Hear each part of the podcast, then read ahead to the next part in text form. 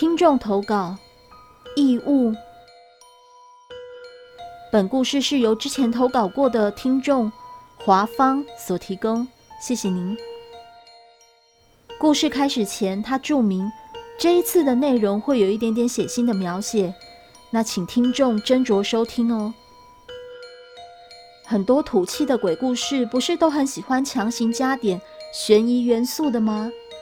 总会有些老掉牙的桥段，什么小女孩在街上跟妈妈说：“妈妈，你看那里站一个人呢。”说的好像小女孩看到鬼似的。丫的，这里可是大街哎！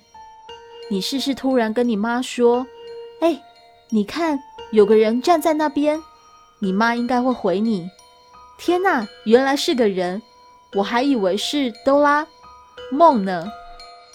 说不定有些孩子真的会感觉到些什么特别的氛围之类的，才会这么说。但或许我比较迟钝吧。小时候因为很多东西都是第一次接触，不论看到什么，有多么奇怪的东西，都会觉得很正常啊。不过又是另一样新事物。所以都不跟我妈发表什么新发现大理论。正是因为对这啥都欣然接受的态度，令我连看到了现在才发觉很糟糕的东西都不知道。小时候跟妈妈走路上学会经过工业区，我们不常去那边，因为很偏僻，除了上学都不会走那边的路。从读幼稚园到小学都是走那条路。所以我不太记得事情是何时发生的了，大约是初小吧。那天我跟妈妈如常的经过工业区，有一段路会经过一座很大的枣红色的工厂，那边有很多街灯。每天恒常不变的路段突然出现了点变化。哦，这是呕吐物。马路旁的一只灯柱下。有一坨泥黄色、看起来黏黏哒哒的东西，是石色的，像黄色的半干超能胶一样。小时候的我看不出是什么，现在也不知道是啥。总之很令人作呕。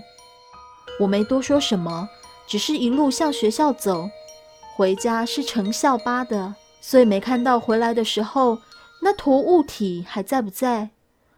之后的几天上学，快走到那段路的时候，我都会想：今天在不在呢？那坨呕吐物在不在呢？意想不到的，竟然还在。然后小时候的我不知道刻了些什么，会又兴奋又抗拒的想：啊，还在，好恶，但又好想看。再过几天，工厂外的街道又多了点东西。我看了好几遍，隔了好几天才看得出是什么。我从少便会跟着妈妈到菜市场买菜，卖鱼卖肉，早就见怪不怪。一片血红是呛鼻了点，但也不抗拒。这次在灯柱下的呕吐物旁看到的是内脏，我觉得奇怪，怎么街上会有内脏？路人不觉得奇怪吗？哦。该不会是有小狗受伤了吧？我这样想。我看不出是什么内脏，但那坨肉是白色，带些血红。地上没有鲜血，就只有一块肉静静躺在地上。面前都摆着一块肉了，还有谁会管那坨呕吐物？结果很快，我的注意力被转移了。接下来的一两天是更多的内脏，不只是灯柱下。连工厂外墙的地上、后门的角落、石凳上也有，零零散散的，是很多很多不知名的内脏。现在想起，要我描述的话，其中一个最显眼的，看起来很像鱼标，胀鼓鼓的奶白色，但边缘带点血红的肉和白色的脂肪，就这样远远的躺在那边。我就记得这些。其他都是粉粉白白，有些是血红色，很多像是猪肉当地上的猪皮和脂肪，不大清楚。我没有去想为什么妈妈没看见这些东西，可能她很累吧。反正她只会一路向前看。直到有天，我忍不住回家吃饭的时候，跟妈妈说地上有很多内脏，因为我真的很担心有小狗受伤。小孩子嘛，看到头掉下了，也会很单纯觉得是受伤了。不过或许真的是我太迟钝，我就很轻描淡写的。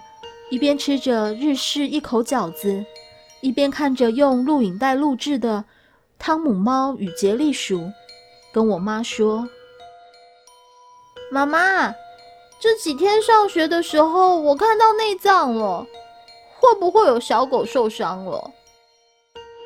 我忘了我妈有什么反应，因为我只顾着看《汤姆猫与杰利鼠》。我倒记得那几天，其中一个晚上。妈妈有跟爸爸提到这件事，我又多说一次，会不会有小动物受伤了？我爸说了些“怎么可能啊”之类的话。隔天我听到爸爸跟妈妈说：“没有啊，我一路上都没有看见有什么内脏或呕吐物。”在我耳中听起来只是一般的谈话而已，所以也没插话。既然爸爸说没有，那就是没有了吧。自从那天起，我上学仍旧走同一条路，但肉块、内脏都比一天一天少，最后只剩下那坨不死呕吐物。之后我也没去看它，慢慢的把它视为路上的一份子，欣然接受了。会回想起这段回忆，是因为最近回母校探访老师，但不小心错过了公车，便走路去学校。工厂还在。灯柱仍旧立在路旁，铁锈的气味还是那么好吸，但那坨六年来陪我长大的呕吐物不在了，稍微有点不舍呢。故事说完了，如果你喜欢这样的朗读故事，欢迎在影片的右下按个喜欢，或是分享给你的朋友。如果想要投稿的话，也欢迎在影片下方的影片资讯点开，都有我的联络方式。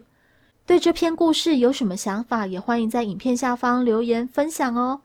那么我们下次见喽，拜拜。